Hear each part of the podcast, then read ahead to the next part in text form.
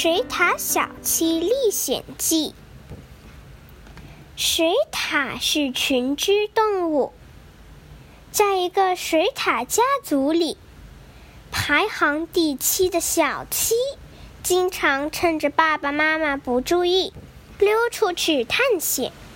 一天，水獭爸爸和妈妈带孩子们来了一个陌生的水池，河面宽广。食物丰富，虽然有很多人在玩水上运动，但是他们早已经习惯与人共处。人们对可爱的水獭也十分友善。水獭爸爸对孩子们说：“今天人多，大家一定要紧跟着爸爸，别走丢了。还有。”千万别去河边的商场，那里像一个迷宫，离水太久也会有危险。一只只小水獭听了都点点头，跟着爸爸游泳。小七游着游着，就被五颜六色的商店吸引了。他心想：“我只是去瞧一瞧，应该没关系。”于是，他悄悄离队，溜去商场探险。小七一进入商场，还没走几步，眼前都是人们的脚，他不禁焦急害怕起来，左摇右摆的想离开商场。一个小女孩低头时，发现了小七，啊！大叫了一声。人们都想协助小七回到水边，不过他不了解人们的用意，以为他们要捕捉他，吓得四处躲逃。还好一家宠物店的老板有经验，他用一块大毛毯温柔地抱起小七，把它送回水边。小七的爸爸妈妈和兄弟姐妹都在水边露着一颗颗小头张望，心急如焚地等着小七。一见到小七，水獭爸爸非常生气，但是看着一头钻进妈妈怀里哭哭啼啼的小七，只希望他经一事长一智，以后别再让父母担心了。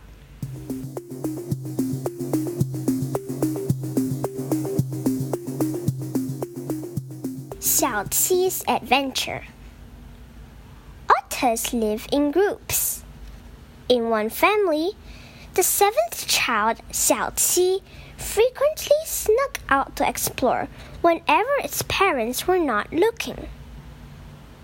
One day, the otter parents brought their children to a new area. The water was vast and open, and food was freely available. There were many people, but the otters had long gotten used to being around humans who were friendly to the cute critters. Father said, Children, it's crowded. Stick close and don't get lost. And don't go to the mall by the river. It's like a maze, and leaving the water for too long is dangerous too. All the other children nodded and followed their father to swim. Drawn to the colorful shops of the mall, Xiao Qi thought, Hmm, I'm just going to have a look. It should be fine. Xiao Qi quietly slipped out of the group to explore the mall. Just a few steps into the mall, and Xiao Qi could not see beyond the human's legs.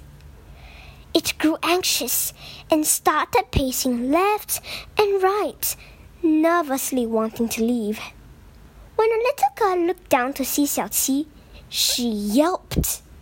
Ah! Everyone wanted to return the otter to the water, but it did not understand their intentions.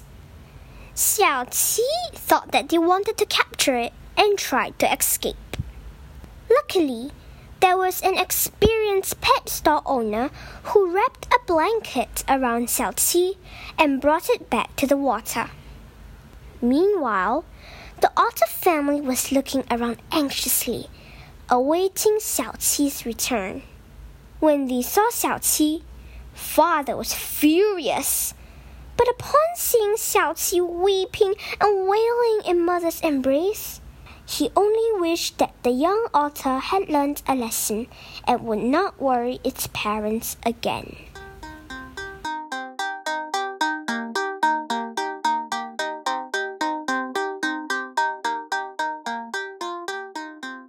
小啄木鸟的工作。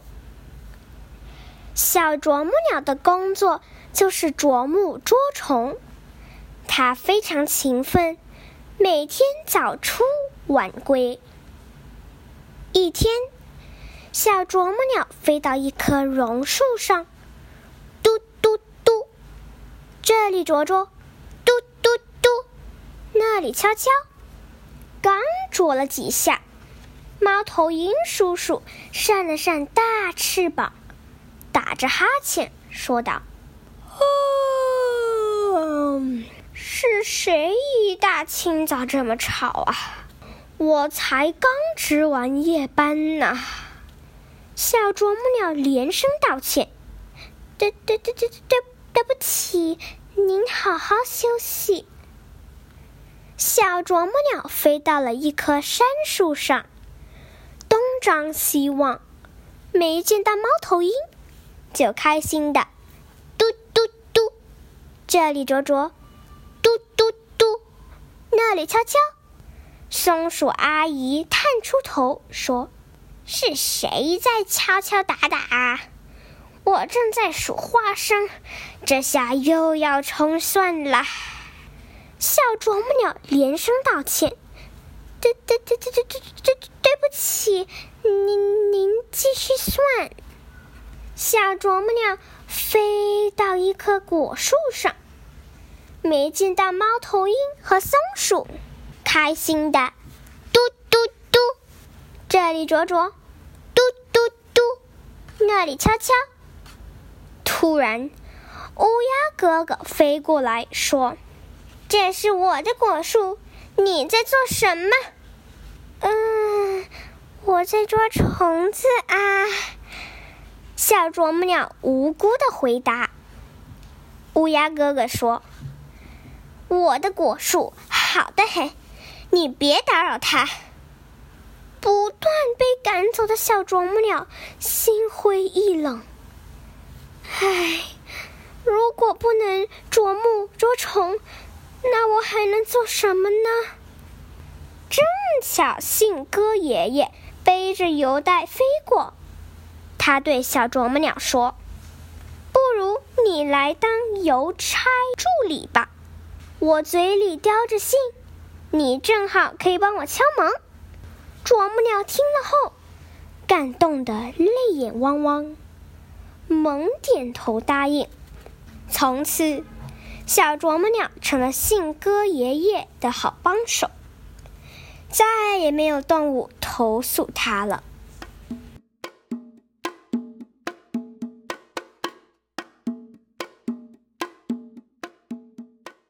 A job for Little Woodpecker. Little Woodpecker's work was to bore holes in the wood and catch bugs. It worked diligently from morning till night.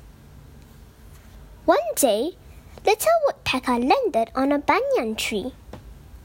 Tuk, tuk, tuk. It pecked away here. Tuk, tuk, tuk. It pecked away there. After a while, the owl, flapping large wings and yawning, said, Oh, um, who's making such a racket so early in the morning? I've just finished working the night shifts. Little Woodpecker apologized profusely. I, I, I'm sorry. P- please rest well. Little Woodpecker then flew to a fir tree, and when it saw no owls around, happily it got to work again. Tuk, tuk, tuk. It pecked away here.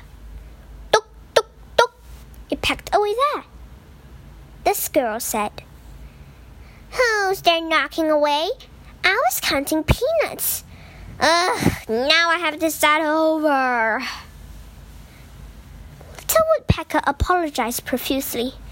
I, I, I, I'm s- sorry. Please continue your counting. Little Woodpecker flew onto another tree. It did not see any owls or squirrels, and then it happily got to work. Tuk, tuk, tuk. It pecked away here. Tuk, tuk, tuk. It pecked away there. Suddenly, the crow flew over and said, This is my tree. What do you think you're doing? Little Woodpecker replied innocently, I, I, I'm ca- catching bugs.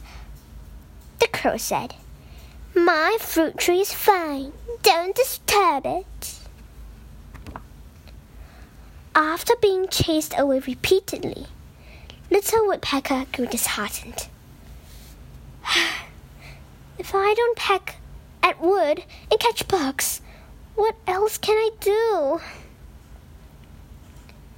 Just then, the messenger pigeon, bearing a mail satchel, suggested, Why not work as a portal assistant? I can hold the mail in my beak while you help me knock on the doors.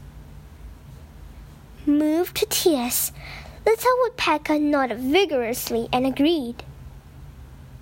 From then on, Little Woodpecker became the messenger pigeon's able assistant, and none of the animals ever complained about it again.